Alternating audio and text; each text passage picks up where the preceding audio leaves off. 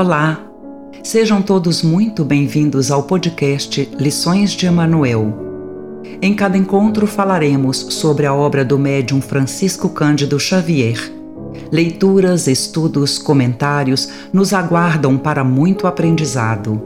Que seja proveitoso para todos nós.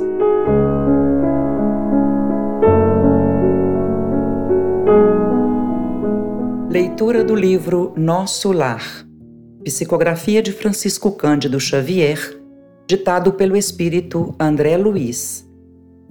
Gravação licenciada pela Federação Espírita Brasileira.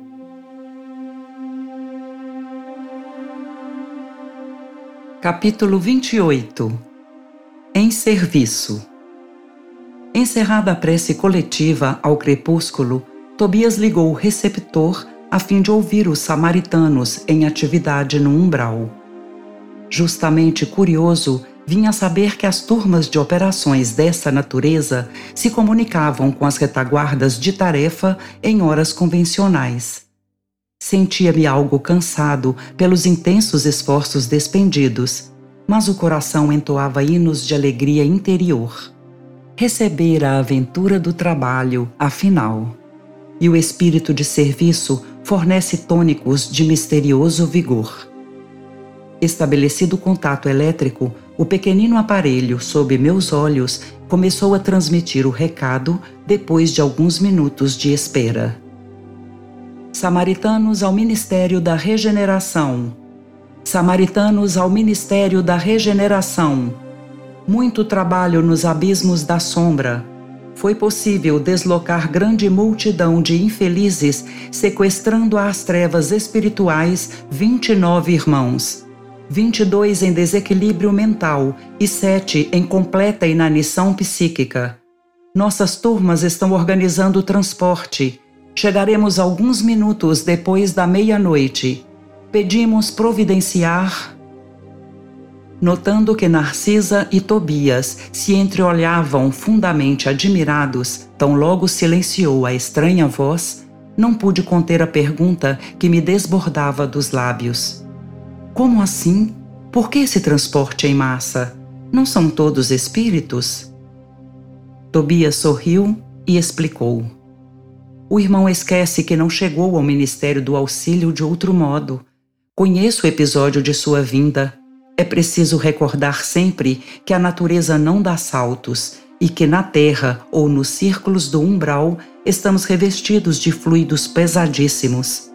São aves e têm asas, tanto o avestruz como a andorinha. Entretanto, o primeiro apenas subirá às alturas se transportado, enquanto a segunda corta célere as vastas regiões do céu. E deixando perceber que o momento não comportava divagações, dirigiu-se a Narcisa, ponderando: É muito grande a leva desta noite, precisamos tomar providências imediatas. Serão necessários muitos leitos, murmurou a serva algo pesarosa. Não se aflija, respondeu Tobias resoluto. Alojaremos os perturbados no pavilhão 7 e os enfraquecidos na câmara 33.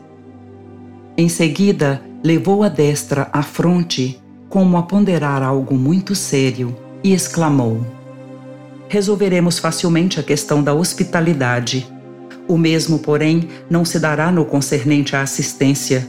Nossos auxiliares mais fortes foram requisitados para garantir os serviços da comunicação nas esferas da crosta, em vista das nuvens de treva que ora envolvem o mundo dos encarnados. Precisamos de pessoal de serviço noturno, porquanto os operários em função com os samaritanos chegaram extremamente fatigados. Ofereço-me com prazer para o que possa aproveitar, exclamei espontaneamente. Tobias endereçou-me um olhar de profunda simpatia, mesclada de gratidão, fazendo-me experimentar cariciosa alegria íntima. Mas está resolvido a permanecer nas câmaras durante a noite? Perguntou, admirado. Outros não fazem o mesmo? Indaguei por minha vez. Sinto-me disposto e forte, preciso recuperar o tempo perdido. Abraçou meu generoso amigo, acrescentando: Pois bem, aceito confiante a colaboração. Narciso e os demais companheiros ficarão também de guarda. Além do mais, mandarei Venâncio e Salúcio, dois irmãos de minha confiança. Não posso permanecer aqui de plantão noturno em vista de compromissos anteriores. No entanto, caso necessário, você ou algum dos nossos me comunicará qualquer ocorrência de maior gravidade. Traçarei o plano dos trabalhos, facilitando quanto possível a execução. E descortinou-se campo enorme de providências. Enquanto cinco servidores operavam em companhia de Narcisa, preparando roupa adequada e petrechos de enfermagem, eu e Tobias movíamos pesado material no pavilhão 7 e na câmara 33. Não poderia explicar o que se passava comigo. Apesar da fadiga dos braços, experimentava júbilo inexcedível no coração. Na oficina, onde a maioria procura o trabalho, entendendo-lhe o sublime valor, servir constitui alegria suprema. Não pensava francamente na compensação dos bônus hora, nas recompensas imediatas que me pudessem advir do esforço. Contudo, minha satisfação era profunda, reconhecendo que poderia comparecer feliz e honrado perante minha mãe e os benfeitores que havia encontrado no Ministério do Auxílio.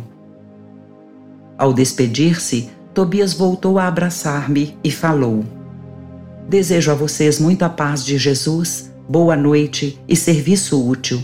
Amanhã, às oito horas, você poderá descansar. O máximo de trabalho cada dia é de 12 horas, mas estamos em circunstâncias especiais. Respondi que as determinações me enchiam de sincero contentamento. A sós com um grande número de enfermeiros, passei a interessar-me pelos doentes com mais carinho.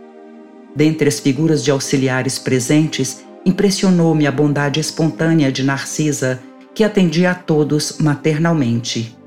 Atraído pela sua generosidade, busquei aproximar-me com interesse. Não foi difícil alcançar o prazer de sua conversação carinhosa e simples. A velhinha amável semelhava-se a um livro sublime de bondade e sabedoria. Mas a irmã aqui trabalha muito? Perguntei a certa altura da palestra amistosa. Sim, permaneço nas câmaras de retificação em serviço ativo há seis anos e alguns meses. Entretanto, ainda me faltam mais de três anos para realizar meus desejos. Ante a silenciosa indagação do meu olhar, falou Narcisa amavelmente. Preciso um endosso muito sério. Que quer dizer com isso? Perguntei interessado preciso encontrar alguns espíritos amados na Terra para serviços de elevação em conjunto. Por muito tempo, em razão de meus desvios passados, roguei em vão a possibilidade necessária aos meus fins. Vivia perturbada, aflita.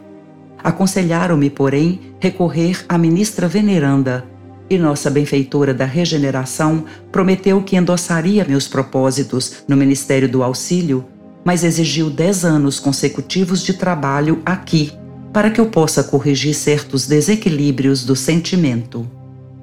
No primeiro instante, quis recusar, considerando demasiada a exigência. Depois, reconheci que ela estava com a razão. Afinal, o conselho não visava interesses dela, e sim ao meu próprio benefício. E ganhei muito aceitando-lhe o parecer. Sinto-me mais equilibrada e mais humana, e creio viverei com dignidade espiritual minha futura experiência na Terra. Ia manifestar profunda admiração, mas um dos enfermos próximos gritou: Narcisa! Narcisa! Não me cabia reter por mera curiosidade pessoal aquela irmã dedicada, transformada em mãe espiritual dos sofredores.